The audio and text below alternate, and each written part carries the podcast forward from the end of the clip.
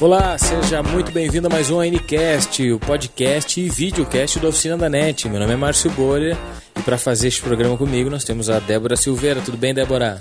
Tudo bem, Márcio? Olá, pessoal. Tudo bem com vocês? Completando a mesa, Maximiliano Meyer. E aí, pessoal, tudo beleza? Vamos fazer juntos um programa gostosinho. Lembrando que o Max e a Débora combinaram o look, né, de hoje. Só o Márcio que falhou, veio com camisa errada. Muito bem. Bom, a gente vai falar de YouTube, basicamente, né? Mas não é uh, necessariamente sobre a plataforma, até porque isso é um assunto bem, bem genérico, bem abrangente, né? A gente tocaria uh, muito na superfície se fosse falar especificamente do YouTube. Mas o Max trouxe né, na reunião de pauta é, um assunto interessante que é para falar, Max, pode explicar melhor, sobre como os youtubers ou quem produz vídeo para o YouTube passou a ser uma pessoa é, influ influente, né? Não só nas gerações Z, como também na nossa geração, né? É, então a ideia foi a gente, a gente conversou na reunião de pauta e lapidou essa ideia e a gente chegou à conclusão que a gente vai tentar tratar hoje aqui sobre como uh, de uns, sei lá, cinco anos para cá, seis anos para cá, essa nova geração de YouTubers está moldando uh, pensamento uh, das, das gerações mais novas e também das nossas, como o Márcio falou, também da nossa geração.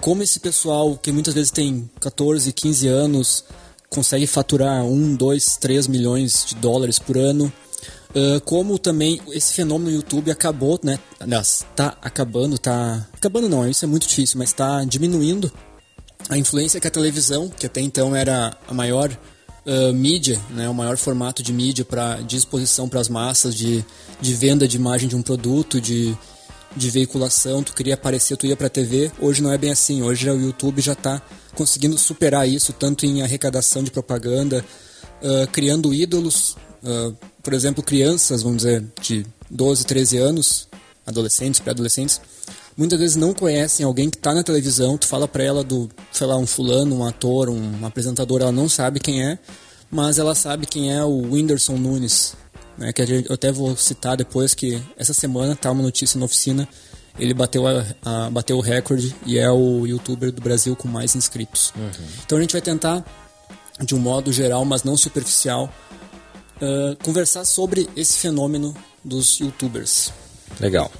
Bom, só lembrando, eu já passei aqui embaixo, vou passar de novo aqui. Você pode nos acompanhar nas redes sociais, né, no próprio YouTube, uh, arroba, uh, youtube.com.br oficina da net, também no Twitter, no Facebook, no Instagram, até no Snapchat a gente está, embora não tenha é, feito muito uso da rede social, mas a gente está lá.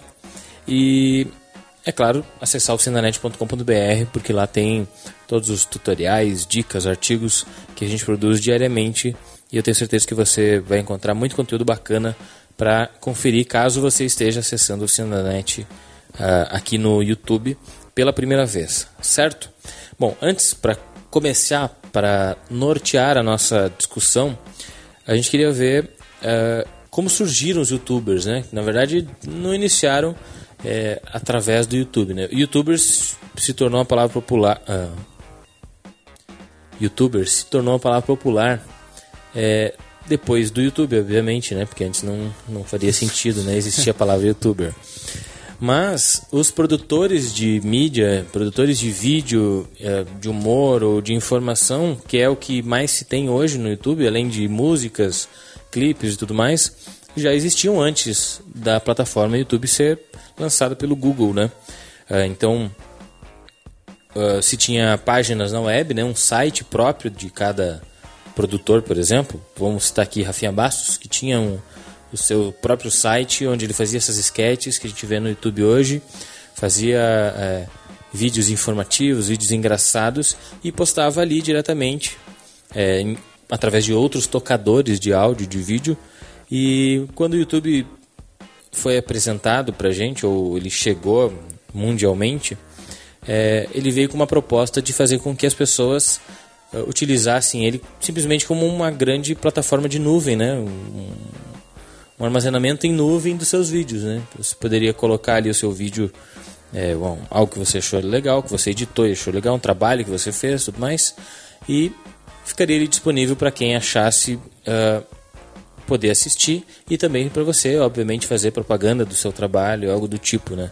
Então, é, a premissa do YouTube começou como uma forma de você simplesmente colocar os seus vídeos. Tanto que o primeiro vídeo postado no YouTube é um vídeo totalmente, uh, podemos dizer assim, nonsense, né? Sem noção, assim. Um menino só mostrando que estava no zoológico. Confere, né? Esse foi o é, primeiro vídeo né, do YouTube, né? Então, uh, era para ser desse jeito.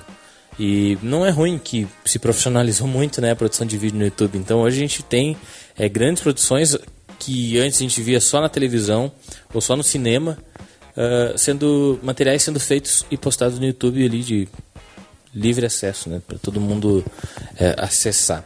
Eu não sei se vocês lembram quando foi que vocês ficaram, foram inseridos a essa a esse mundo, né, porque hoje em dia é tão natural, tu tu lembra de um assunto qualquer, tu, tu pensa logo em pesquisar um vídeo sobre ele no, no YouTube, né? E, e é a certeza de que vai encontrar isso, que é o mais incrível, né? Eu não me lembro certo essa questão de quando que eu fui inserida nesse, nesse universo, né? Mas, sei lá, já me parece tão, tão, tão comum, né? Como tu falou, pensa em alguma coisa, pesquisar em alguma coisa já vai logo no, no YouTube. Mas, uh, de início, eu assistia mais uh, músicas, né? videoclipes assim mesmo. E depois que eu comecei a acompanhar alguns youtubers, ou até não algum em específico, mas assuntos, né? Às vezes quer acompanhar algum tutorial, alguma coisa assim, procura por ali, mas não me não consigo me lembrar assim quando que eu comecei aí atrás. Eu me lembro, foi lá por 2008, 2009 uma amiga minha falou do, de um tal de PC Siqueira. Tipo, ah, tu já viu um PC Siqueira? Sei lá, é um cara meio engraçado, ele é vesgo e ele fala um vídeo do Avatar que ele não consegue ver. Eu já assistia YouTube, assim, mas, tipo, era umas coisas aleatórias.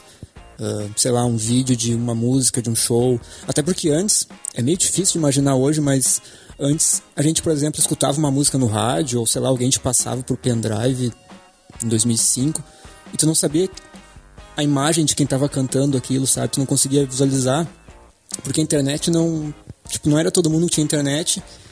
Uh, se tu não tava, se era uma banda que não tava, como eu sempre gostei mais de coisa que não toca muito assim na mídia, tu não sabe, tu não tem a imagem daquilo que tu tá vendo. Então eu costumava baixar muito vídeo, clipe, música, um, shows no Casar, no Emule. E então depois que teve o YouTube, né, eu passei pro, pro YouTube e comecei a ver essas bandas lá. Então daí surgiu esse PC Siqueira, foi, digamos, o primeiro youtuber que eu conheci. Eu acho que foi um dos primeiros do Brasil. Uhum. Me inscrevi no canal dele e comecei a assistir, acompanhar o canal dele. E assim, sem querer, sem perceber, eu estava entrando nessa onda dos youtubers também. Eu, eu lembro que eu ficava horas do meu dia assistindo episódios do Dragon Ball Z. Tinha no, é, porque na televisão eles passavam e aí perdeu, perdeu, né? Não, não, tem, não teria como assistir novamente. Né? Esperar acabar para depois eles começarem a voltar de novo para aí tu pegar Exatamente. o episódio. Isso demoraria muito tempo. Dois né? meses. Sem falar que esses animes aí tem tipo mais de mil episódios alguns, né? Então é, eu descobri no YouTube que eu poderia assistir novamente esses episódios. Só que na época ainda é, tinha uma limitação de tempo, né? Além da qualidade, obviamente que a qualidade, se eu não me engano, começava em 115 pixels. Né? Era muito ruim os vídeos. É, e eu passava então muito tempo da minha vida botando, abrindo um, episódio, um único episódio, precisava ter quatro partes porque ele era de de, de 15 minutos. Uh, e o YouTube só aceitava vídeo de até 10, né? Então cada parte tinha ali 9 ponto alguma coisa, né? 9 minutos e 45 segundos, algo desse tipo. Eu tinha que abrir então os quatro, deixar ele em pós, né, em pause e ficava lá esperando ele carregar um pouquinho, porque na época também o YouTube não tinha é, o esquema do buffering, é, de ele carregar parcialmente o vídeo, né? Hoje, se tu olhar, ele não carrega mais todo o vídeo, ele vai carregando conforme você vai assistindo. Né? Naquela época, você poderia dar um play ali, esperar e um pause e esperar ele carregar todo ele para depois assistir, por exemplo, que na época a internet tinha escada, tinha todo esse esse problema ainda, né? Como, como era na antiguidade, a gente pode dizer assim, né? Quem nasceu 2000 para cima lá nem nem sabe, nem lembra muito bem dessa dessa época. Nem pegou, né? Então assistia muito vídeo assim, tipo abria lá é, sei lá, 10, 15 abas do, da Internet Explorer e deixava lá carregando os vídeos por um tempão para depois poder assistir eles. E enfim, é, foi uma época bem sofrida, né? Quando a gente tinha tempo, na época que a gente baixava a série de 480 pixels né, para assistir. Então foi, era, foi um momento legal do YouTube. Tanto que, posteriormente, quando o YouTube aplicou esse sistema do buffering, é, dele acontecer conforme você vai assistindo o vídeo, quem, tinha, quem não tinha uma internet muito boa acabava prejudicado, porque tu, tu precisava estar assistindo para ele carregar o mais, né? Mais trecho do vídeo.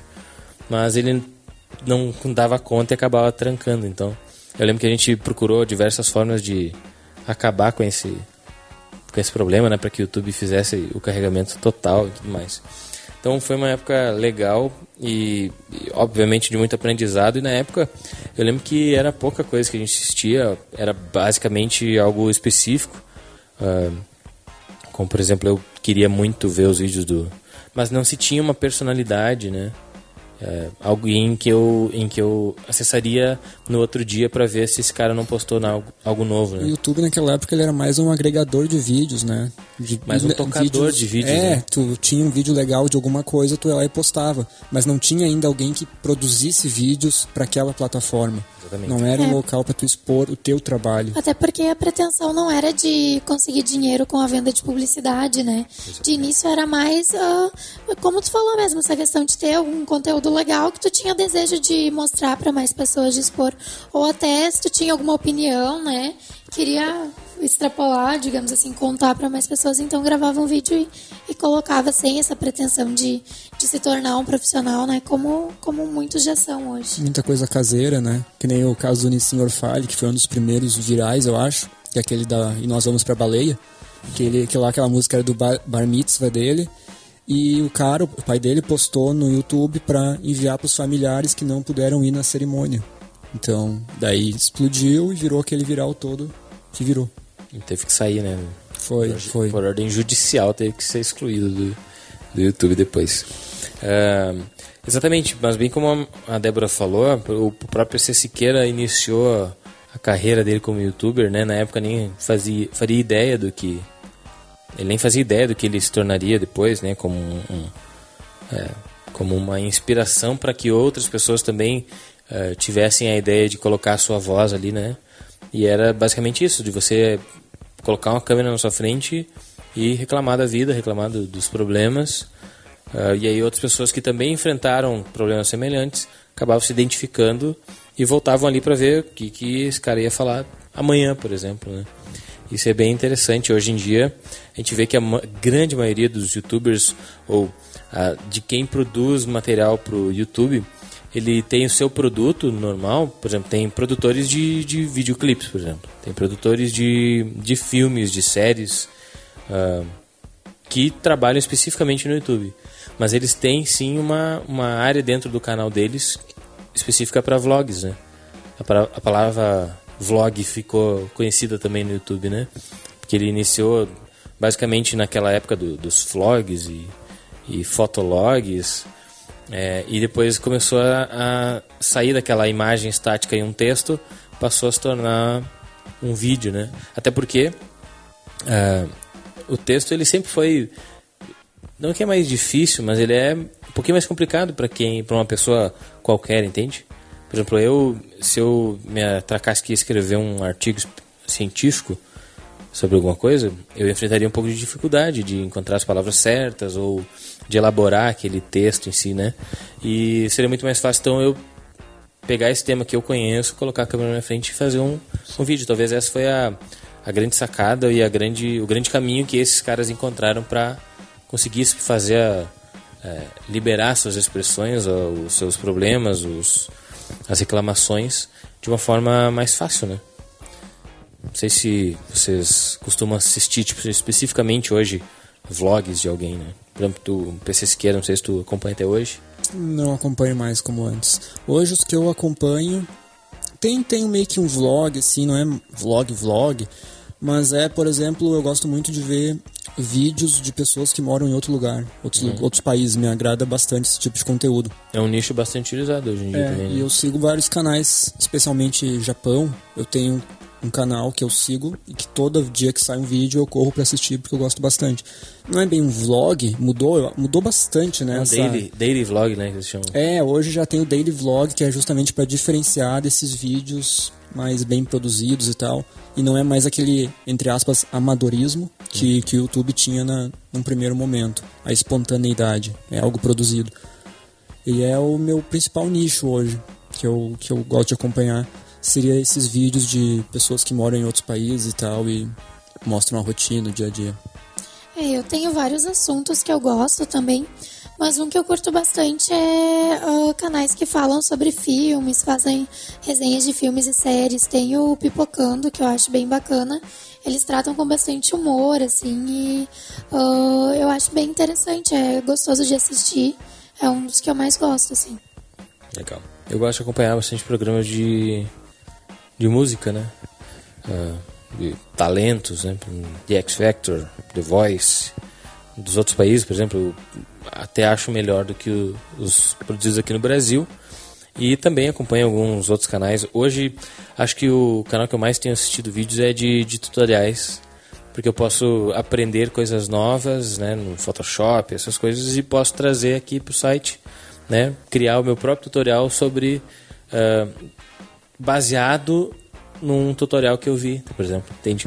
Eu peguei um tutorial sobre como alinhar os ícones lá, ou melhor, estava vendo um outro tutorial e o cara alinhou um ícone de uma forma que eu não sabia, não conhecia.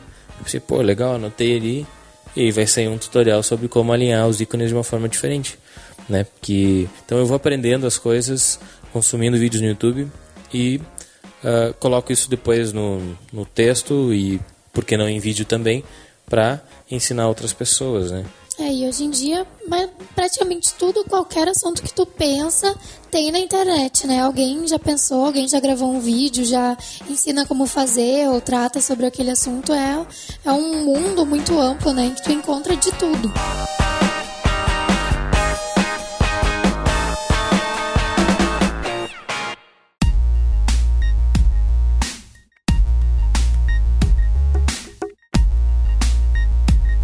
Uma baita dica para as pessoas é se você sabe alguma coisa eh, sabe algum, algo assim que, que as pessoas poucas pessoas sabem e você pesquisa e não tem nada no YouTube tá um nicho aí para você explorar né se você fizer um vídeo daquilo ali e obviamente precisa ser alguma coisa que as pessoas vão querer aprender né não adianta você saber sei lá não, não tem o que, que as pessoas não queiram saber hoje em dia. Mas o YouTube se tornou realmente uma plataforma de.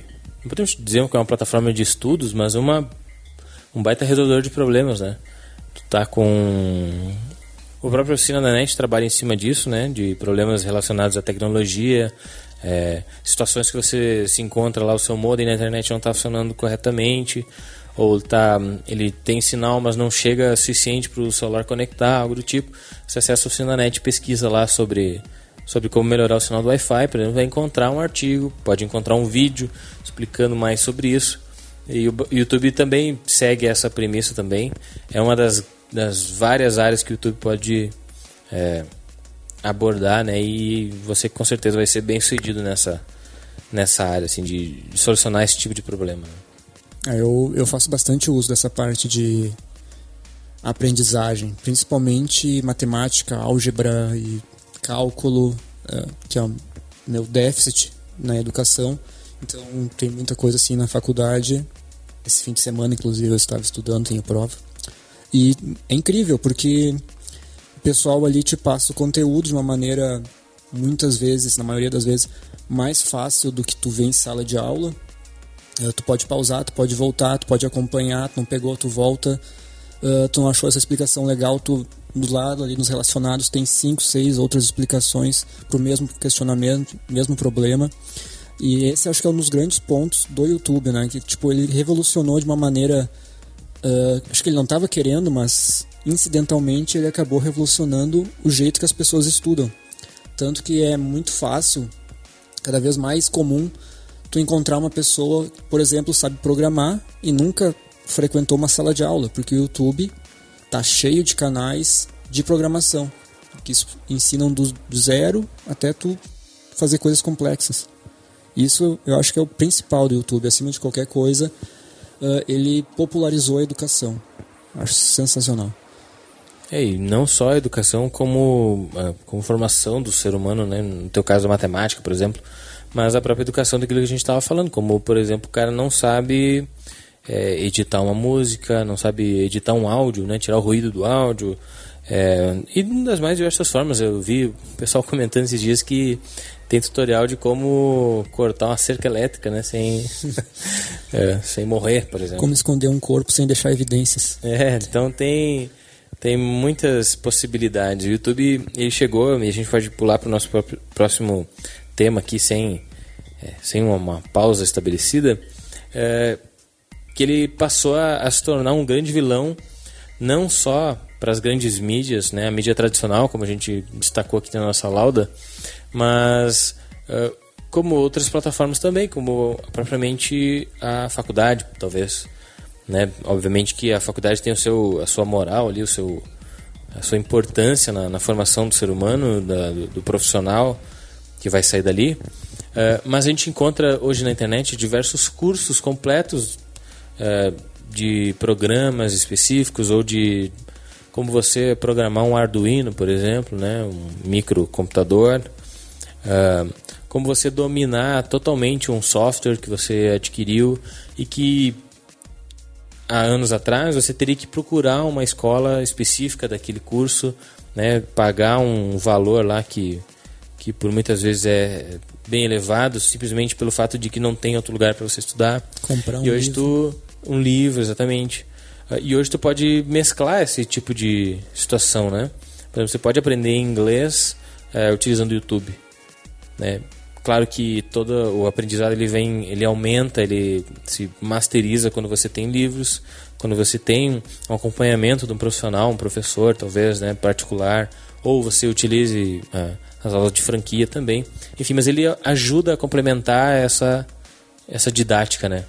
E eu tenho certeza que muita gente aprendeu, como o Max disse, muitas coisas ou até se tornou profissional em, em algo apenas estudando pela internet. A gente já conversou sobre isso né, com o Luli Hatfather num, no Ncast, né? Nós falamos sobre como a internet podia ajudar no aprendizado, né? E ele falou, citou basicamente isso. Então, ah, é um complemento da, da, daquilo que tu está aprendendo. Então, e o YouTube, pô, o YouTube é sensacional nesse sentido, né?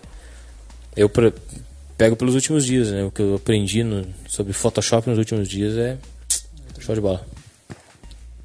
Vocês acham que está tomando espaço da grande mídia, da, da mídia tradicional, falando de TV? Uh, TV, propriamente dita, né? O rádio ainda... Muita gente dizia que o rádio morreria quando a TV surgiu, né? E agora quando a internet teve aquele boom, se tornou totalmente popular, se dizia que a TV também ia cair mas não. A gente vê que o tanto o rádio permaneceu como até se fortalece de uma forma, ou melhor, eles têm que se adaptar de alguma forma, né? Eu lembro que alguns programas da TV que é, muita gente não queria assistir na televisão, outras não podiam assistir na televisão e eles procuravam no YouTube ou em outros locais da internet é, uma forma de assistir aquele programa que ele não pôde ver na TV, porque a televisão utiliza aquele sistema, não tem como ser diferente, de uma grade né, de programação, ou seja, tal hora tá, tem tal programa. Se você não tiver na frente da TV naquele horário, você perde, né? E o YouTube veio para para nos ajudar nesse quesito. E eu lembro que a, as TVs, os próprios canais, eles obviamente não curtiram a ideia no início, né? Porque você não encontrava os programas passando na TV no YouTube. É, teria que ser um outro canal, um terceiro, né? Uma pessoa que criou um canal e disponibilizava ali aqueles vídeos. E aí as empresas iam lá e tentavam derrubar aquele canal, porque eles não podiam ter o conteúdo que tem os direitos autorais e tudo mais. Uh, e a gente pode ver que nos últimos meses mudou bastante né, essa mentalidade. Né? Hoje a televisão, os canais de TV colocam seus próprios programas na internet para que as pessoas vejam. Alguns não utilizam o YouTube, tem a sua própria plataforma, que é uma forma interessante, legal até de, uh, de divulgar o material em vídeo. Uh, mas outras também utilizam o YouTube, porque sabe que o YouTube tá ali que não. Hoje, pelo menos, a gente não consegue enxergar o YouTube perdendo força, né? É uma questão de ter que se readequar, né? Se o público tá na internet, tá, uh, prefere assistir vídeos assim no momento que tem seu tempo, né? Não seguindo aquela grade programada de horários. Então tem que se adequar e tem que estar tá lá também. Eu acredito que sim, o YouTube, uh, digamos, está competindo com as mídias mais tradicionais, principalmente entre as gerações mais recentes ali, adolescentes, pré-adolescentes. Eles passam mais tempo uh, na frente do computador ou do celular do que da TV. Acompanham muito mais os youtubers do que uh, programas de, de, de, auditório, de televisão, novelas, enfim. É, é uma nova realidade, né? Então tá competindo sim. E outro ponto que a gente tem que uh, pensar também é o quanto uh, eles, os youtubers são formadores de opinião, né? Porque há um tempo atrás, quando a TV surgiu, desde que a TV surgiu, ela vem sendo uh, o meio, digamos, onde as pessoas mais depositam confiança, né? É normal a gente ver, ah, eu vi em tal programa da TV, então a, a notícia é verídica, é verdade, aconteceu realmente. E aí, essas novas gerações, diferente do que acontecia antes, em que depositavam muita confiança na TV, essas novas gerações acreditam muito no que elas estão vendo na internet, né? E aí, nesse sentido, então, muitas vezes o que um youtuber fala é tomado como aquela realidade, aquela verdade em si, né? Então eles são sim novos moldadores de opinião, né? Formadores de opinião. Uhum. Tanto que, tanto que uh, quando a televisão viu que poderia ganhar dinheiro com o YouTube, começou a colocar suas coisas no YouTube, como vocês já falaram, e agora vendo que os YouTubers têm tanta tanta essa influência entre os jovens, eles começaram a fazer o caminho contrário, começaram a puxar os youtubers para televisão, né? Por exemplo, a Globo já, já pegou, se não me engano, foi o Cossielo, começou a fazer, ou o Castanhari, não lembro. Não, o Christian Figueiredo. Christian Figueiredo, esse. E colocou no Fantástico para fazer alguns quadros, para puxar uh, a gurizada para assistir o Fantástico. E o curioso, se você perguntar para uma pessoa de mais idade se eles acharam legal esse quadro, eles vão dizer... O que, que, é isso, né? tipo, quem é, esse, quem é essa criança não tô fazendo graça isso? nenhuma nesse cara, né? Exato. É isso, exatamente uh, isso. Tem outros outro, outro youtuber que eu não lembro quem foi, que eles pegaram e colocaram na Malhação para atrair o pessoal pra Malhação. Não tem? Tá vendo com uma cara estranha? Não sei. Tô enganado? Pode ser. Malhação é que agora, eu não... Isso. Eu acho, não sei, eu ouvi falar, eu não assisto Malhação, então... O Nego, Nego do Borel tá na Malhação. O Nego do Borel também. Pois é, mas ele é cantor só, né? De funk. Tá, talvez então não tenha alguém do YouTube. ainda não. Ainda, ainda não. Tem. Mas pode ser. Mas é, é, um, é um ponto importante que tu fala, porque Mas... uh, muitos desses canais, é, o próprio Whindersson Nunes, uh, começaram com o cara sendo um ator de, de nascimento, por exemplo, sendo um, intérprete de nascimento. Tipo, ele nasceu com, talento, com, com, essa, com esse talento, Carisma. mas ele não teve oportunidade ou não quis estudar uh, eh, para passar a ser um, um ator profissionalmente, né? Então, é, a, a ideia de ele juntar o YouTube ou os vídeos para colocar esse talento dele para funcionar, criando sketches, criando clipes, paródias, né? Que é algo que a gente vê, viu com muita frequência na época, há um tempo atrás, tipo Galo Frito, e os próprios, o próprio Whindersson Nunes tem, tem paródias né, de músicas. Pega uma música famosa, faz a sua versão engraçada lá, pega os seus amigos ali, os colegas, bota eles para atuar junto lá e faz uma, uma paródia que é, tem a ver com o cotidiano das pessoas comuns e acaba se viralizando, né? Porque a gente sabe que viral não é algo que você faz, você não cria um viral, né? Você, você faz uma, um conteúdo e ele se torna viral, né? Então, é, foi uma forma desses caras, e não me surpreenderia nem um pouco se, se for verdade que tem um youtuber no, uh, na, na Globo como ator, por exemplo, porque é uma forma desses caras iniciar a carreira deles, já que a, a peneira lá para entrar dos atores da Globo não deu certo, por exemplo. Eu acho... Só para complementar essa questão, a própria Kéfera também dos 5 minutos, Beijo. ela falou que. Hum? Beijo pra Kéfera se ela estiver vendo só isso. Ela vai. Uh, ela, da história dela, ela começou gravando os vídeos com a intenção de ser atriz, né? Ela tinha recém saído do ensino médio, não sabia direito o que queria fazer, mas ela decidiu que queria ser atriz e começou a gravar os vídeos então e divulgar entre os amigos. E aí foi crescendo, né? E hoje ela é uma aí do, um dos canais mais influentes do, do país, né? Tem uh, ah, 9 milhões, se eu não me engano, de inscritos. E uh, hoje acredito que Agora ela até tá com a vertente de atriz, né? Porque conseguiu fazer um filme que, que não sei se já chegou a estrear nos cinemas, acredito que sim, que é o É Fada. Mas começou também com essa vontade de ter essa veia artística, né? Uai Fada? É Fada. Ah, entendi. Uai Fada. Não, é Fada. É o nome do filme. Eu vou ter que ver. Tá, eu só ia complementar antes que o Márcio falou que, por exemplo, o Whindersson Nunes talvez não, não tenha tido a vontade de estudar e tal.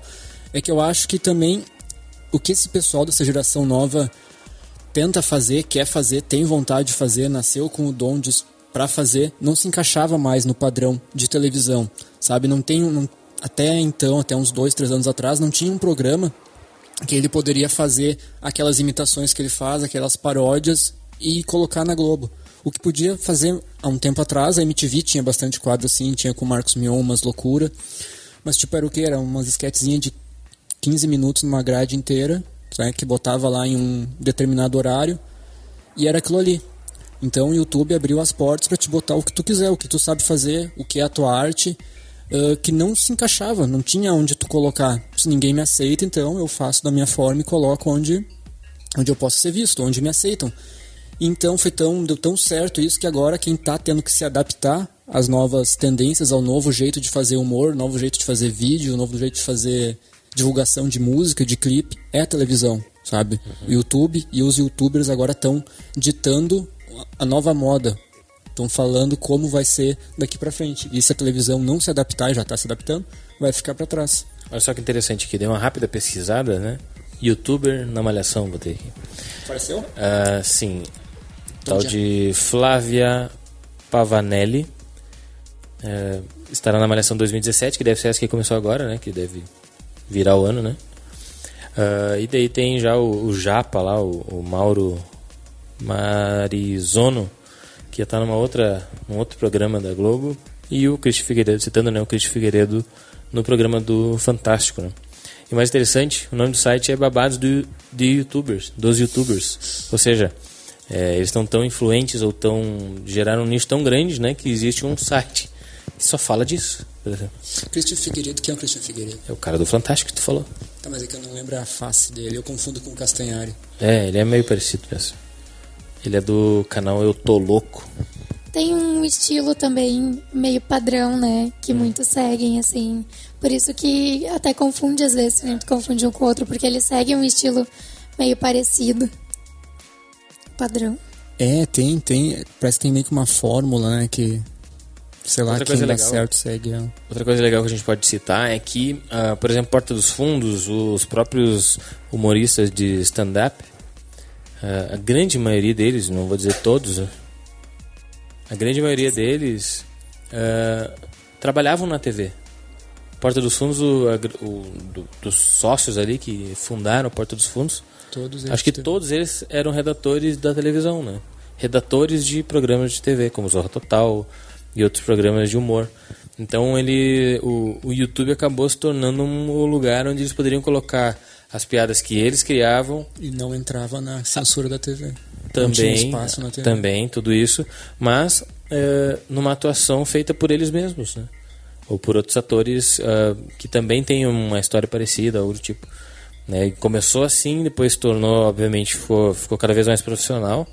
E hoje a gente pode ver que são, é, são atores que, que se consagraram, por exemplo, por exemplo, fazendo esse tipo de, de situação. E que posteriormente, saindo do, saindo do, do, do Porta dos Fundos, saindo de Parafernália, né, citando outros canais também, uh, vão ganhar espaço nas TVs. Né? A gente pode ver que a, a apresentadores de TV podem ter saído do YouTube ou caso contrário também o, né, o, o inverso também com o próprio Celso Portioli né que agora tem um canal no YouTube que é, é muito bacana, não, não, não conhece, mas é muito legal. Porque ele é um cara legal, entendeu? Óbvio que se ele fosse pro YouTube ele se tornaria famoso também. Então é, é, bem legal de ver esse crossover de, de, de astros assim, né? E ver que a, a própria mídia tradicional lá, as pessoas, eu imagino mídia, mídia tradicional, eu já imagino tipo os, os donos das emissoras, os, os presidentes lá, né, super velhos assim, né, pensando em coisas bem antigas, né? E eles tendo que se, se, se adaptar ou torcer, né, ou dar o braço a torcer para aceitar que, que o pessoal que faz esse conteúdo no YouTube também tá tá tirando deles um pouco dessa dessa audiência, né? Que antes a TV era totalmente soberana, né?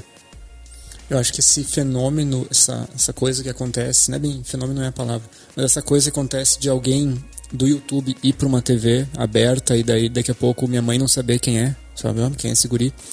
É a mesma coisa que acontece, por exemplo, acontecia, ou acontece ainda, quando uma novela das nove escala um ator que é de teatro, sabe? Que não fazia TV, e daí todo mundo fica pensando, ah, mas quem é esse cara? De onde é que ele saiu? Tipo, ele é novo.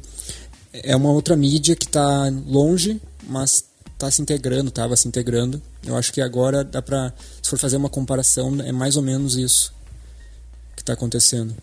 Uhum. É, não, e falando mais especificamente daqueles que, que hoje são os, os influenciadores é, da juventude, podemos dizer assim, porque principalmente entre os, os adolescentes, a própria Débora já citou, né? que ela é muito fã da Kéfera, né? Muito fã. A Débora vai lutar por um ingresso. Aliás, não vai lutar não, ela vai pagar com muito gosto pelo ingresso para assistir o filme da Kéfera, né? Vou assistir o filme. Não sou muito fã. Muito fã, ela é muito fã. Não. A cadelinha não. dela se chama Kéfera. Kéfera Dog. Claro, claro. Não, mas eu acompanho, sim, o canal, já assisti vários vídeos. Até comentei com o Márcio que um tempinho atrás era um pouquinho, acompanhava um pouquinho mais, assistia sempre antes de dormir. Mas agora já faz um, um tempinho que eu não acompanhei, não, não assisti mais nenhum vídeo. Mas eu gosto, sim, gosto do, do conteúdo que ela produz, eu acho bastante engraçado. Eu acho que tem uma coisa bem do cotidiano e se encaixa com algumas situações que eu já vivi. Eu acho que também isso é um, um dos segredos, né? Que dá certo os youtubers, porque eles conversam com as pessoas e contam histórias parecidas, onde a gente se encaixa, se encontra e aí acaba uh, buscando neles cada vez mais conteúdo para se encontrar, né? Para fazer parte de um, de um todo, de um grupo, digamos assim. Uhum. Acho que esse é, é um dos segredos. Muito bem. Bom, a gente vai para o intervalo rapidinho e volta na sequência para debater mais sobre isso, para falar se é sorte que esses uh, que os youtubers mais famosos têm, né? O que, que a gente pode fazer para criar um canal no YouTube, como é, o que, que eles fizeram de tão especial assim para se tornar famosos, para se tornar verdadeiros virais também a gente vai falar dos 10 maiores canais da atualidade aqui no Brasil, né? É, vamos lembrar aí a, a, notícia que o Max falou do, do Whindersson Nunes, né? Ultrapassando Porta dos Fundos, que é uma equipe de pessoas, né? E um cara sozinho uh, conseguiu é, contrair mais, mais de 12 milhões de inscritos, né? Aqui no Brasil. E também vamos falar é, de como os vídeos no YouTube podem render dinheiro. A gente volta já já.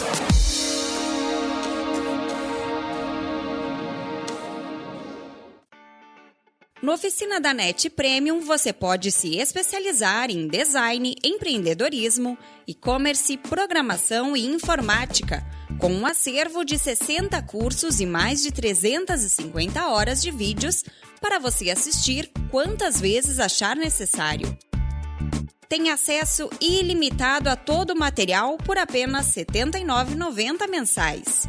Venha ser Premium. Acesse oficinadanet.com.br barra Premium.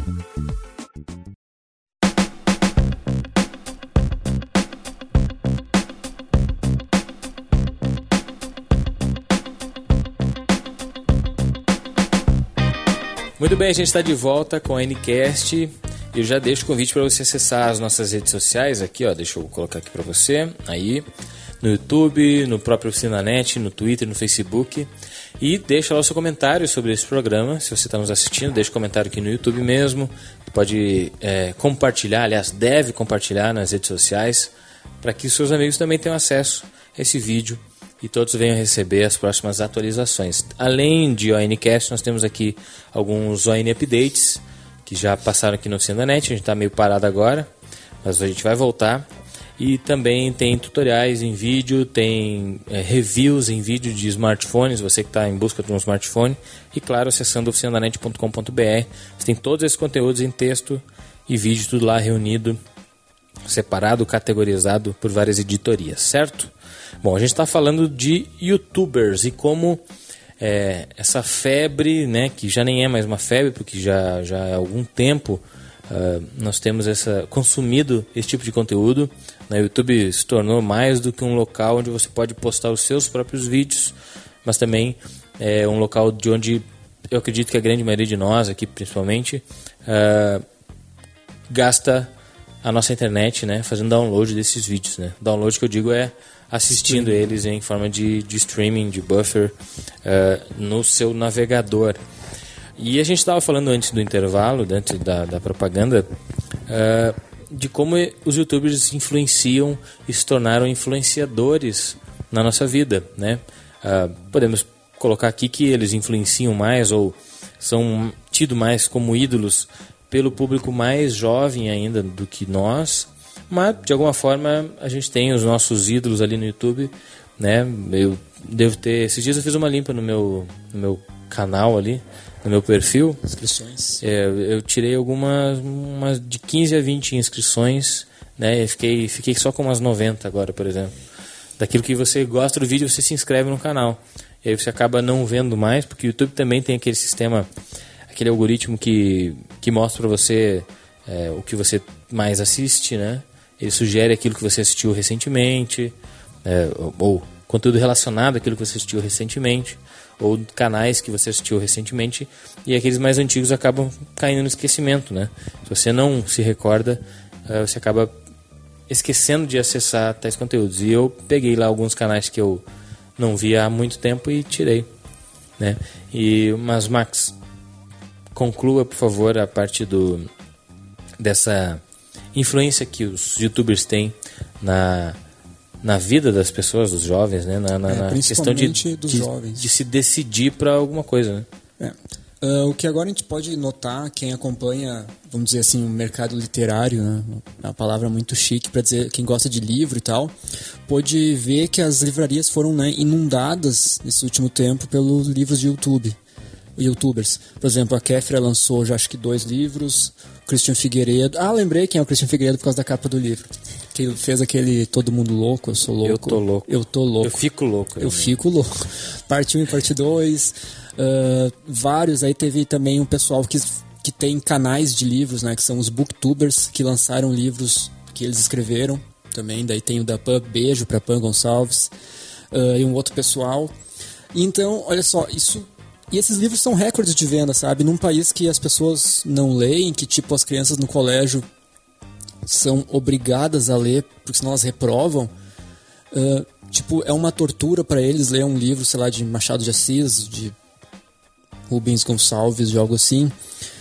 Eles pegam e tipo devoram um livro de Christian Figueiredo. Isso embora as pessoas, alguém, né, quem não goste pode questionar o conteúdo, pode dizer, ah, isso não é bom, pode isso... que, que tão mal de de ídolos, né? É, dizer que é um texto su supérfluo, que não agrega em nada. Não dá para te negar que esse livro, né, que esse youtuber tá fazendo aquela criança de 7, 8, 9 anos ler, sabe? Tá fazendo ela ter vontade de ir numa livraria, tá fazendo vontade de pegar um livro na mão, folhar e ler isso. Que nem eu falei antes, uh, que eu acho o YouTube sensacional por causa da educação.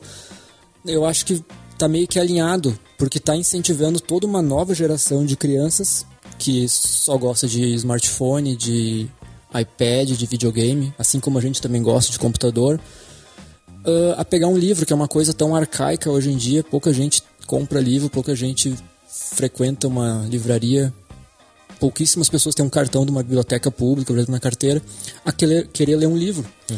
E eu acho que isso é a maior influência proveitosa que a gente pode tirar de um youtuber. É, o detalhe é que eles são, é, se tornam multiplataformas, né? Porque quem gosta do, do, conteúdo que esse cara faz, do, do youtuber, pode ser da Kefra, de qualquer outro, é, vai segui-lo em todos os lugares, né?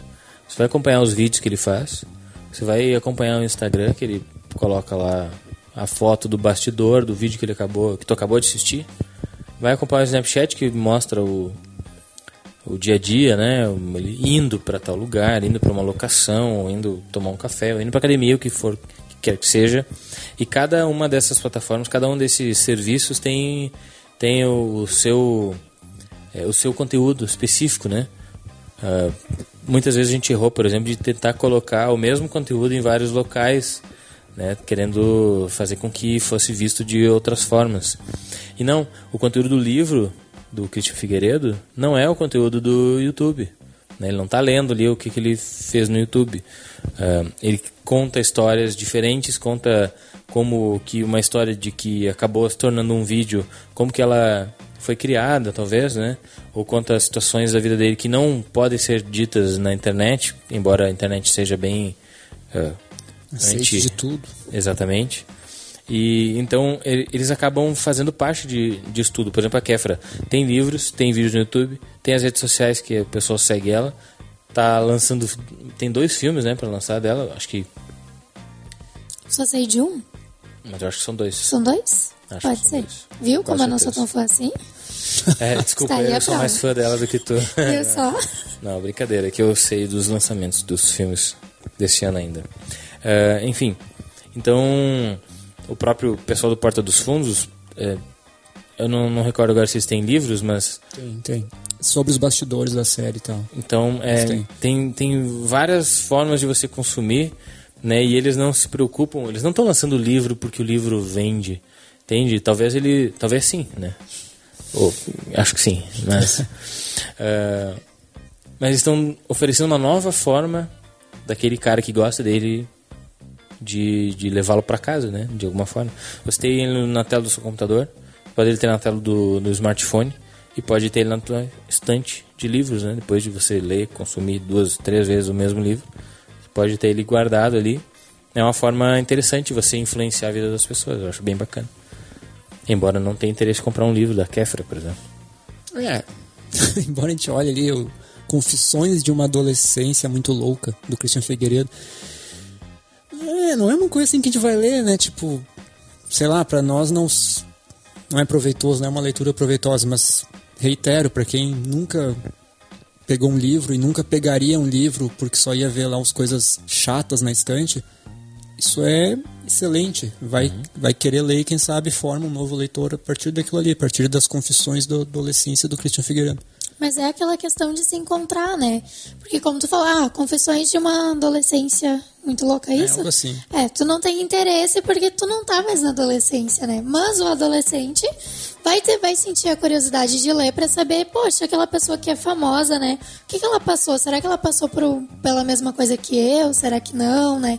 Eu acho que isso que acaba despertando o interesse, fora que ela, claro, né, é uma, uma celebridade naquele meio, então gera mais curiosidade ainda, mas por saber se ela passou uh, as mesmas situações que tu está passando, por exemplo, porque a gente pode ver também uh, outros exemplos de livros que não são de youtubers, mas que falam sobre essa rotina de adolescente que acabam se tornando best-sellers, né? Como uhum. o Diário de um Banana, que difícil alguém que não tenha lido, né? E é virou filme também, enfim, mas é, são as confissões ali de que são coisas que todo mundo, de uma forma ou de outra, acaba passando na adolescência, né? Que é uma fase bem decisiva, digamos assim. E também por isso um pouco dessa minha preocupação que eu tenho referente a essa questão da formação de opinião, né, que eles exercem sobre os jovens, porque é uma fase que que está se moldando ainda, né? E tendo os youtubers, não só os youtubers também, qualquer pessoa da mídia como influência, essas pessoas acabam tendo uma responsabilidade, né? Uma responsabilidade alta, porque se pregar alguma coisa ali que não, não for bem interpretada, pode se entender como alguma questão de bullying ou, ou racismo ou algum deboche, pode ser levado isso para a pessoa pode se sentir mal também ou pode sofrer que pode gerar aquele preconceito, né? Então por isso que eu acho que deve se ter um pouco de cuidado, né, com esse com, esse, com todo esse conteúdo que é produzido. Um exemplo que eu acho Por exemplo, a Kéfera, ela contou muito sobre a questão de quando ela era mais nova, ela, foi- ela, ela era gordinha, sofreu muito bullying e ela ensina como, como ela superou isso, né? Como ela venceu isso. É muito interessante, ajudam as outras meninas que estão nessa situação. Só que ao mesmo tempo ela entrou numa paranoia fitness também, né? O que, tá, o que é meio controverso, porque a, a menina ali, ela que tá, digamos, na adolescência, que está um pouquinho acima do peso, ela pode não conseguir aquela rotina regrada, aquela rotina fitness, e pode acabar tentando atingir aquele padrão também, e por não conseguir se sentir frustrada, né? Então são dois lados de uma mesma moeda, eu acredito. É, A gente pode também pegar outro exemplo legal de uma tentativa do livro que não, não deu certo, por exemplo. Não, lembro- não- sei se não deu certo, mas a, a, a expectativa era muito maior do que o produto final, sabe? O PewDiePie é um é o maior youtuber, né, que a gente tem hoje, maior número de inscritos e maior número de, de views em vídeos Faturamento também, é um dos É. que mais recebe. consequentemente maior número de faturamento. Ah, e ele lançou um livro que era tudo que ele mais queria na época, mas que as, não tinha nada a ver com o que as pessoas queriam que fosse, por exemplo, né? Eles acharam que, que seria tão sucesso quanto os vídeos. ah, que quem... O PewDiePie é um daqueles youtubers que ah, ou você gosta ou você não gosta, né? Tipo, quem não gosta dele, tipo, não, adianta que você tentar falar, é, tentar convencer, a pessoa não vai, não vai aceitar, né? E, e quem gosta, gosta. Então, pelo fato de ele ter 48 milhões de inscritos, ter hoje, né, 48 milhões de inscritos, e lançar um livro, tu pensa que aquilo, pá, garantido 40 milhões de cópias vendidas, né? É, e eu acredito que não teve todo esse valor de todo essa esse retorno. E as- eu lembro que as pessoas estavam criticando bastante o, o livro dele porque ele não era não era o mesmo PewDiePie que estava na internet. Então só é, só para citar, né, esse caso que é diferente do, do caso da Kefra quanto a histórias, é, embora obviamente que tem um trabalho de, de equipe nisso, né? Tem uma pessoa que agencia ele ali, que dá é, as diretrizes de como ela deve produzir os textos do livro, né? Tem toda toda essa parte burocrática de, de qualquer pessoa que escreve um livro hoje. Ah, mas é, é a Kéfera ali, né? É o, é o Christian Figueiredo contando as histórias dele, por exemplo. Não tem... É da mesma forma que a Kéfera, se ela pudesse, quisesse escrever um livro sobre, sei lá, contos noturnos da meia-noite, né? Entende? É um, algo que não condiz com o que a gente vê nos vídeos dela, por exemplo. Sim, É, entendemos. rola aquele, aquele pé atrás das pessoas nesse sentido. Mas é, é legal de ver que, que eles estão é, tentando chegar na casa das pessoas de todas as formas possíveis. né? Não se limita ao YouTube. Né? Poderia simplesmente se preocupar em fazer só os vídeos para o YouTube, é, sem sair de casa, sem eventos. Mas não, eles estão estão ligados nessa e, e, e aceitam essa condição de influenciadores, né? que é importante.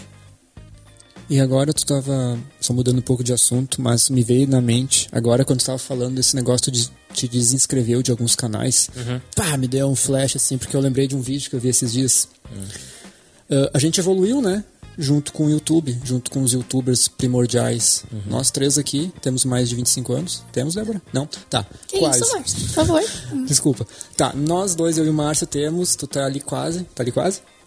Não. Tá, esquece então, vai ficar só entre o Márcio, por exemplo. Ah, quando eu comecei a ver lá o PC Siqueira, há quase 10 anos atrás, ele era tipo, vamos dizer, a primeira geração de, de youtubers, né? Ninguém sabia como fazer aquilo que ele estava fazendo, mas estava dando certo. Então veio um monte de gente, tentou copiar, alguns emplacaram, outros não. E ele nunca parou. Daí ele saiu dali, foi pra TV, não deu certo na TV, voltou, ficou só na internet, abriu o canal, fechou o canal, mas aquele principal segue, escreveu um livro. Eu não sei se está vendendo bem, acho que sim. Deixou de ser vesgo. deixou de ser vesgo, fez mais tatuagem. Ah, outros surgiram, né? Se, se redefiniu o modelo de youtubers, agora não é mais aquela coisa que era que nem ele, só chorando as mágoas na frente da câmera, agora está profissional. A gente começou assistindo o canal dele, já não acha tão legal, ah, não se identifica, melhor dizendo, não se identifica com um adolescente falando para a câmera ou jogando Minecraft. E esses tempos, inclusive, eu vi um, aleatoriamente, apareceu ali um vídeo do PC Siqueira pra mim, porque eu não assisto mais, e eu cliquei porque o título eu não lembro qual era, mas me chamou a atenção. E aí ele falou assim, tipo, eu tô velho, sabe? Eu sou um youtuber velho, eu não, eu não agrado mais quem tá chegando. Uhum. Meu público é outro, meu público não assiste mais aquilo que, a, que o pessoal de 15 anos está assistindo. Eu sinto dor nas costas, eu já não pego um celular, eu não quero personalizar, eu só quero ligar e receber chamada. Uh, eu não tento mexer em todas as funções da minha TV. E eu acho que tá, tá acontecendo esse processo de, vamos dizer, amadurecimento nos youtubers mais antigos e está sendo renovada a cada instante com uma nova geração de youtubers. E esses youtubers que estão agora fazendo sucesso com, com games e, sei lá, com a vida cotidiana de um adolescente, indo para a TV por causa disso, amanhã, sei lá, vão estar no ostracismo, ninguém mais vai lembrar deles porque esse assunto não vai mais fazer não vai mais ser legal e daqui a pouco uma nova geração de youtubers vai ter 10 anos e vai fazer vídeo de, sei lá, galinha pintadinha e eles vão ser o que vão bombar. Tipo, é uma coisa muito louca porque isso está se renovando a cada momento numa velocidade muito maior do que tem numa renovação numa mídia de rádio, numa mídia de televisão, numa mídia de livro. É, é... Falando nisso, Galinha Pintadinha é um dos canais brasileiros com o maior número de inscritos. É, maior faturamento. Se não me engano, 40. Ah, não, 48 não. E esse é um exemplo do, do crossover, porque eles têm, obviamente, uma linha de brinquedos gigante. Eles têm os DVDs que vendem muito. Eles têm os CDs da Galinha Pintadinha. E eles são um dos principais uh, produtos de exportação do Brasil nessa.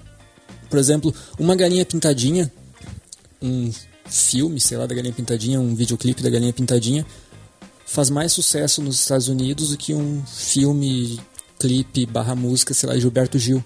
Sabe, a Galinha Pintadinha ele tem canal no Brasil, obviamente, tem um canal em inglês, ele tem um canal em espanhol e tem um canal em italiano, se eu não me engano. São quatro canais, esses quatro canais, todos eles milionários em acessos, em inscritos, e é uma mídia que se vende muito fácil. A gente estava vendo, né, semana passada, um, um canal é, que tem. Vamos ver aqui onde é que tá ele. Subscribers. É um canal. Um pai compra os brinquedinhos para o filho e o filho abre os brinquedinhos ali na frente da câmera, é, mostra e brinca com eles. E tinha um vídeo com 508, se não me engano, milhões de views, né? Ou seja, mais do que a grande maioria dos clipes de música dos grandes artistas mundiais. É. Né? Um canal que pode ter começado de forma despretensiosa, ou pode ter sido uma baita sacada ali da, do pai, mas que simplesmente é, tem milhões de acessos e a probabilidade de que isso uh, siga rendendo dinheiro para ele é bem grande, né? Tem outros canais de brinquedos, aliás, tem muitos canais de brinquedos no YouTube. É, muitos deles fazem é, historinhas com os brinquedos, por exemplo, tem um caminhãozinho lá, uma patrolinha, e ela faz o, ele faz, cria uma historinha com aquilo é, em stop motion, né? Carregando a terrinha assim, larga lá várias fotinhos, né? Que vão se tornar um vídeo depois de, de, de stop motion. E é uma produção, uma baita produção para atingir um, um, público específico, né, de, de pessoas, né? Pequeno eu ia dizer, mas porque são pessoas pequenas, né, que, que acessam. E pode perguntar para quem é pai o, e o filho tem acesso ao YouTube, ele sabe direitinho chegar lá sozinho, né? Ele aprendeu a fazer aquele processo ali de, de encontrar os vídeos. E esse, esse canal do garotinho aí tem um site que chama Social Blade, uhum. que tu bota qualquer canal do YouTube lá e ele vai te dar o número de inscritos, número de visualizações e um valor aproximado de arrecadação, né? Uhum. baseado nas variáveis e na média. Ele não tem o um valor exato, né? isso é particular, mas ele dá uma estimativa. E esse canal desse garotinho, as estimativas são de 25 mil dólares a 2 milhões por mês. Né? No ano ele ganha estimadamente até 24 milhões de dólares fazendo brincando. Tipo, o que ele quer fazer? Ele quer ser uma criança que brinca, ele não Ele não tem que decorar texto, ele não tem que fazer nada, ele só abre ali, tira o brinquedo do saco e começa a brincar com o Batman, daí vem o Superman. O nome do canal é Ryan Toys Review. Ryan Toys, é Ryan. Mais de 7 bilhões de visualizações nos seus vídeos.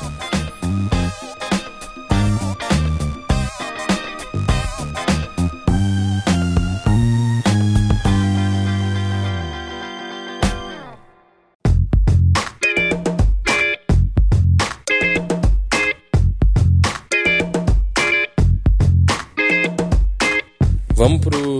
Vamos simplesmente informar, porque a internet brasileira está cheia dessa, desse conteúdo aí. Ah, mas a gente tem né, bem atualizado o número de os principais youtubers, né, os mais influentes do Brasil e do mundo também, né? No Brasil, vamos começar pelo brasileiro? Uhum. Aqui, os 10 maiores canais de youtubers brasileiros, ah, segundo o site Social Blade, é o Whindersson Nunes. Whindersson Nunes, falei Dos certo? Nunes, né? Que passou, a gente já falou aqui várias vezes, Isso. passou Porta dos Fundos, que era, ah, se não me engano, há, há um, dois anos já. Era o maior canal do YouTube, né? Mais, né, cara? Acho que mais que dois anos. Mais, será? Eu acho, acho que foi uns três anos que eles explodiram. Isso, e o Whindersson Nunes ele tem então 12 milhões 672 mil 902 inscritos ah, no momento que eu peguei a informação, porque agora já deve estar um pouquinho mais, né? Porque vai aumentando.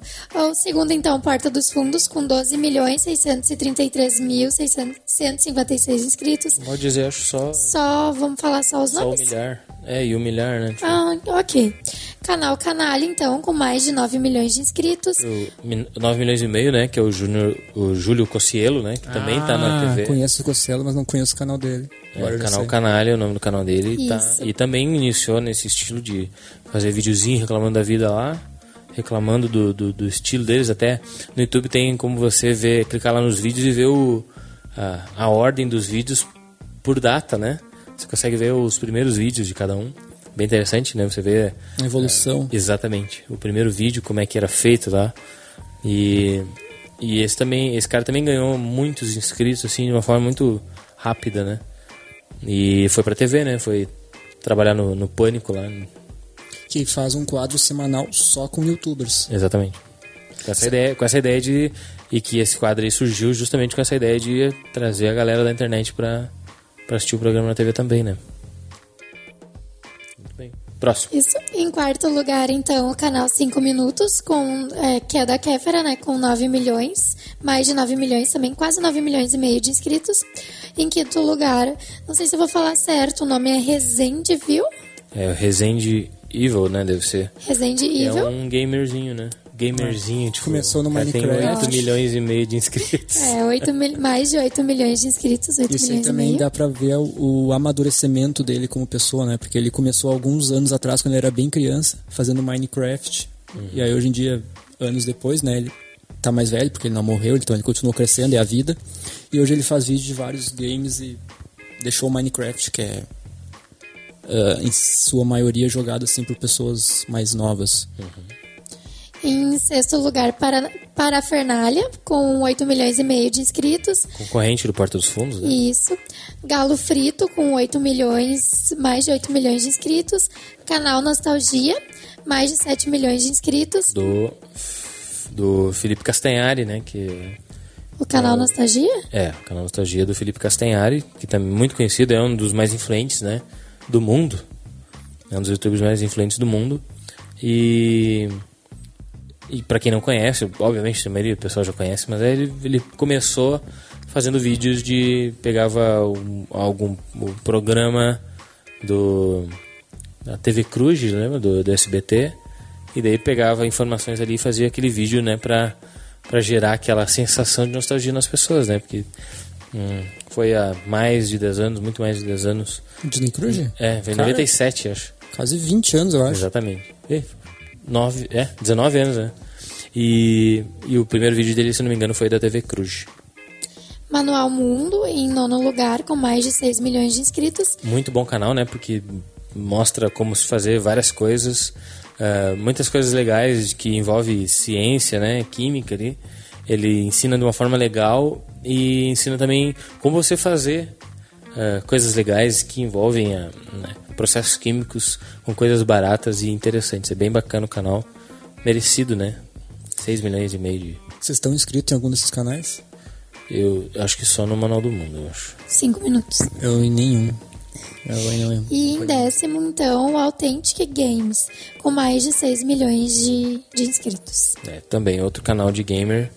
Isso dos youtubers brasileiros. Isso. Ah, mas tem também uma lista que saiu em julho, em julho, né, eu acho, da que consta os 10 mais influentes, os mais influenciadores do mundo, né? Isso muito interessante porque tem eh, vários brasileiros na lista dos 10 e o Whindersson Nunes em segundo lugar, né, com o esse crescimento dele nos últimos meses aí foi espetacular, assim, muito bom.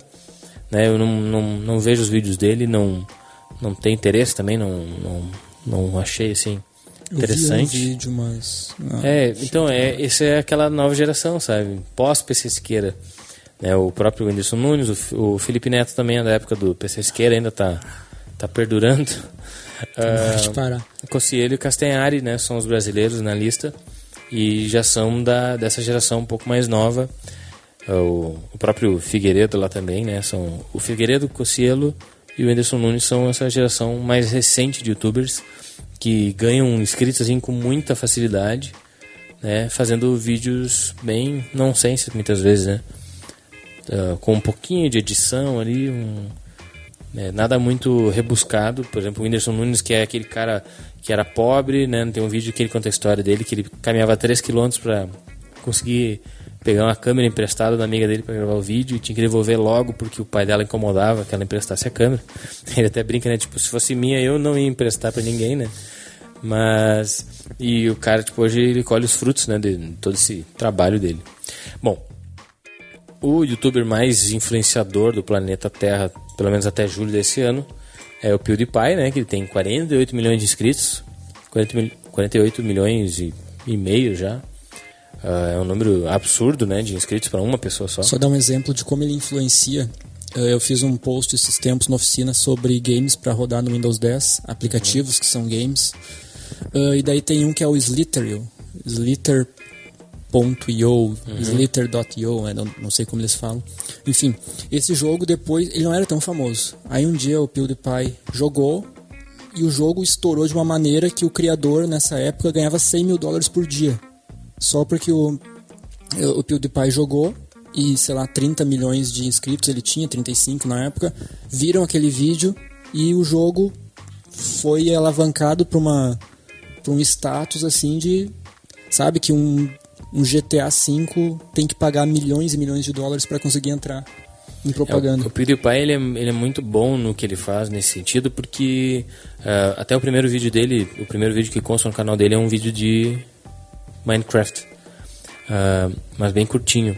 Mas ele pega vídeos que são grátis ou que tem gráficos ruins, que tem, que tem aquela é, é três comandos, coisas é, simples e que se tornam divertidas e ele acaba deixando o jogo mais divertido, né?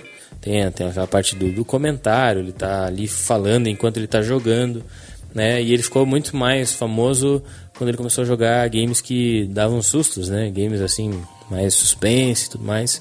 né? Então esse, esse jeito dele de, é, de jogar o game a- faz com que muitas pessoas, é, e hoje muitos canais de games tem no YouTube, é, seguem essa mesma risca, né? É, eu, em vez de eu comprar o jogo e eu jogar e descobrir as coisas novas, eu vou lá no PewDiePie, eu vou no BRKS Edu, vou em outros canais para ver o cara jogando, né? A gente, é, esse público ele gosta de ver outras pessoas jogando aquele jogo. Talvez porque ele não tinha condições de comprar, ou simplesmente porque gosta da, da pessoa, né? Então, o PewDiePie pega esses vídeos, ah, esses games que são grátis, ou muitas vezes pega assim, ah, ah, três games da Steam que estão custando menos de um dólar. Daí pega e joga o game e, e filma, né? Faz o, faz o vídeo desse. E aí ele tem é, mais de 14, quase 14 bilhões de visualizações, é, mais de 14 bilhões de visualizações nos seus vídeos. Né? Segundo o Social Blade, ele tem em média 7 milhões de views por dia nos vídeos, nos mais de 1.400 vídeos que ele tem. Então a renda dele, ele seguramente é o, é o mais bem pago. Ah, e uma coisa interessante, eu assumi o microfone, agora estou falando sem parar. Uma coisa interessante que eu queria ter citado antes é que além de você, deles fazerem livros e tudo mais, eles vendem postagens no Instagram, Sim. vendem uh, videozinhos no Snapchat.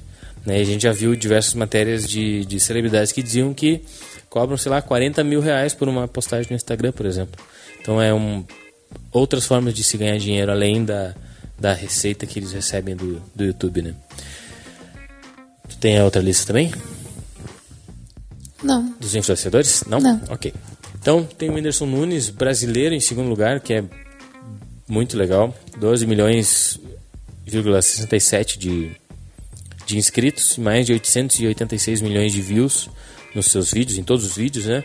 Seguido do Felipe Neto, que tem 6,3 milhões e mais de 447 milhões de views. Uh, em quarto lugar tem um, um youtuber que é espanhol, se não me engano, o Eu Rubius. Tem 21 milhões de inscritos, 4,4 bilhões de visualizações nos seus vídeos. Mesmo esquema do, do PewDiePie, versão Espanha, né? Uh, em quinto tem o Mark Player, que é, que é muito conhecido também. É um concorrente, amigo do PewDiePie, também faz o mesmo esquema de estilo vídeos, assim. Tem essa esquema do vlog, né? Que, aquilo que eu falei, eles fazem o, o, o produto que eles vendem, mais os vlogs, mais o daily vlog, mais é um pacote, né? Que você acaba consumindo no canal desses caras. Em sexto tem o Júlio Cossielo, com 9 milhões de inscritos e 558 milhões de views. Felipe Castanhari, 7,7 milhões de inscritos. O acho que é Casey Neistat, é o nome do cara, que eu conheci semana passada de uma forma totalmente aleatória, assim. Descobri o canal do cara, é porque ele testou lá um drone novo, foi lançado, por exemplo. E aí eu vi que o cara é um dos mais do oitavo maior influenciador né, do Imagina YouTube. quantos drones ele vendeu só com esse vídeo. Exatamente. E, não, e o pior de tudo, o drone tinha acabado de ser lançado e ele lançou um vídeo testando o drone, né? Fazendo os primeiros vídeos e tal com ele. Coisa que não tinha ainda no YouTube, entende?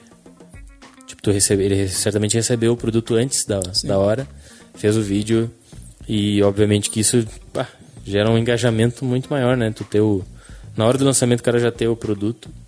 Uh, o outro é o Lee Fi is Here, que também é um gamerzinho de, de Minecraft, 4,8 milhões de inscritos e quase 828 milhões de views no YouTube.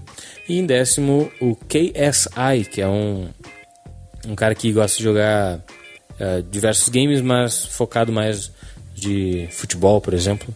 Tem 14 milhões de inscritos e 3 bilhões de views. É uma lista legal, né? Eu conheci aí uh, só três deles que eu não conhecia. Até hoje, por exemplo. Conheci hoje, né, vendo os vídeos deles. Então, pode ser que eu sou influenciado pelos youtubers. Provavelmente. Putz. Conheci algum deles, Débora? Alguns. Mais os brasileiros e o, o primeiro colocado ali também. É que o PewDiePie também, há alguns anos já se fala só dele, né? Pensa no, no youtuber mais famoso, é o PewDiePie, né? Tem gente que não gosta, bem como eu falei, né? Não entende por que, que tem tanta gente vendo os vídeos dele. Ah, e uma coisa legal para nós encerrar o programa, que é, é isso. O PewDiePie é um, é um estilo de youtuber, né? Ele posta muitos vídeos, às vezes dois, até três vídeos por dia. E esses vídeos têm uma média de 2, 3, 5 milhões de views no geral, né? E em contrapartida tem os cantores, por exemplo, que postam um vídeo a cada seis meses e esses vídeos têm em torno de 500, às vezes 600, né? Até um bilhão de views uh, num único vídeo. Então são estilos diferentes, né? É, talvez o PewDiePie utilize a fórmula de quanto mais vídeos, mais views eu vou adquirindo. E por enquanto tá dando certo, né? Ele tem mais inscritos. É, isso prova que os 48 mil inscritos, milhões de inscritos do canal dele, não acessam todos os vídeos. Né? Certo? Sim. Porque eles também não recebem a notificação desses vídeos. Mas ele é o que mais tem é, visualizações. Enquanto os cantores, obviamente, te lançam um grande sucesso e, e emplacam né, esse grande sucesso. Muitas vezes o YouTube é responsável por, por fazer com que a tal música se torne mais popular, né? Tem o clipe ali, o apelo visual também. Eu até ia chamar a atenção desse quesito do número de vídeos. O Resident Evil tem mais de 3.700 vídeos no canal dele. Hum. Tu consegue imaginar isso? Pois é, ele certamente posta dois, três vídeos também por dia. É muito vídeo, né, cara? Ou mais, porque se o PewDiePie, é, o PewDiePie também é um dos primeiros youtubers, né? Enfim. Muito bem, então para fechar o nosso programa, como fazer para a gente ganhar dinheiro no YouTube? Como eu posso simplesmente criar o meu canal e me tornar o novo Whindersson Nunes brasileiro? Cara, para te fazer teu canal é fácil, é só lá no YouTube, criar teu canal. Uh, tem que ter uma conta no Google Analytics para poder monetizar esse teu canal, né? Tu vai criar essa conta no Google Analytics, vai informar no YouTube, vai dizer que tu quer monetizar os teus vídeos, ou seja, que tu quer vender propaganda em cima do teu conteúdo. E então é isso tu tem que fazer bons conteúdos, esses bons conteúdos têm que começar a atrair visualizações. Uh, se conseguir inscritos, melhor ainda, porque daí vai ter mais visualizações na teoria. Uh, pessoal tem que compartilhar. Se tu fizer um viral, então, melhor coisa. Mas é que o viral não é feito, né? Ele não é produzido como viral. Ele se torna viral, né? E é isso aí. Quanto mais views tu tiver, mais anunciantes tu vai conseguir no teu canal mais anunciantes para ti, mais dinheiro na tua conta do Google. É, é. Essa é a forma simples. O dinheiro vem da publicidade, né? Exatamente. Ou então, conforme vai adquirindo fama, também com a venda de produtos próprios, muitos lançam suas próprias marcas, né? Ou... perfume. Isso, fazem também contratos televisivos, para cinema, para músicas, fecham parcerias, lançam livros, que são formas aí de complementar essa renda quando já se tem algum sucesso, né? Mas de início, para ganhar dinheiro é a base dos anúncios mesmo, e para conseguir vender anúncio tem que ter uma postagem regular, né? Um número de postagens regular e tem que ser popular. Exatamente. Senão não vai render. É, mas tudo gira em torno de um bom conteúdo, né? Iniciando com um bom conteúdo. Você faz um vídeo que é. Hoje, se você não tem equipamento suficiente, consegue fazer um vídeo é, com conteúdo bom, você acaba sendo aceito pela comunidade, né? Vamos dizer assim. Você tem acessos. Porque as pessoas, acredito que as pessoas no YouTube elas acreditam que você pode melhorar, né? Muita gente diz, é, comenta um vídeo abaixo dando uma crítica construtiva, por exemplo. Ah, quem sabe se tu fizer isso, isso, isso, né, para melhorar o teu canal, o conteúdo tá legal, mas tem que melhorar isso, isso, isso, por exemplo, né. Ah, agora, se você tem uma produção de cinema e um conteúdo que não é qualificado, por mais que a imagem seja perfeita, ah, várias câmeras, slider, todo tipo de, de, de artifício de edição, é, se você não tem um conteúdo legal, as pessoas acabam é, talvez gostando daquele único vídeo ali e depois vão caindo no esquecimento, né? É, a gente, certo, vocês também certamente têm experiência de, de um vídeo que você está vendo pela primeira vez, um canal novo, por exemplo, que você não conhecia antes e que no fim do vídeo você pensa o mouse não pode ir para outro lugar senão para o próximo vídeo ou para conhecer mais sobre sobre aquela pessoa, sobre aquele canal, sobre aquela equipe, enfim. Então, isso só acontece porque é, há um bom conteúdo, resolveu o teu problema, você é, a pessoa falou ali para a câmera, mas você recebeu aquela mensagem, é, acertou em cheio, por exemplo, aquilo que você estava buscando, algo do tipo. E obviamente que se tu combina qualidade de vídeo, é, qualidade de produção com o conteúdo, é bem provável que você vá, vá ganhar inscritos, vai é, se tornar um pouco mais popular cada vez mais. O grande segredo é não desistir, né? Tem que seguir trabalhando, batalhando. Né? Uma, hora, uma hora vai. É. e melhorando, né? É, exatamente. Sempre melhorando. Se você para no tempo, é, o tempo não para para você. Nossa. desculpa. Desculpa, essa frase não foi boa. Não. Muito bem, a gente vai ficando por aqui. Eu deixo o reforço para que você acesse as nossas redes sociais. Vou colocar elas aqui de novo no YouTube, é, também no Facebook Oficina da Net. É bem fácil de achar a gente lá. No Twitter e no Snapchat, no Instagram. E também, é claro, acessando oficinadanet.com.br. Max, obrigado. Eu que agradeço. Uh, eu não sei se a gente pode ser considerado youtuber, porque a gente está no canal da oficina. Mas caso eu seja um youtuber, uh, Eu gostaria de ir no quadro do Cossielo no Pânico, ia ser muito legal, dar soco nos outros. Uh, deixo a minha participação aqui, obrigado por todo mundo que nos assistiu. Uh, escreve um comentário positivo aí para nós, ou uma crítica, educadamente. Uh, deixa o seu like e o meu beijo especial vai para Kéfera hoje. Obrigado, Débora. Obrigada, Márcio. Agradeço o pessoal que nos assistiu até agora. E um abraço e até a próxima.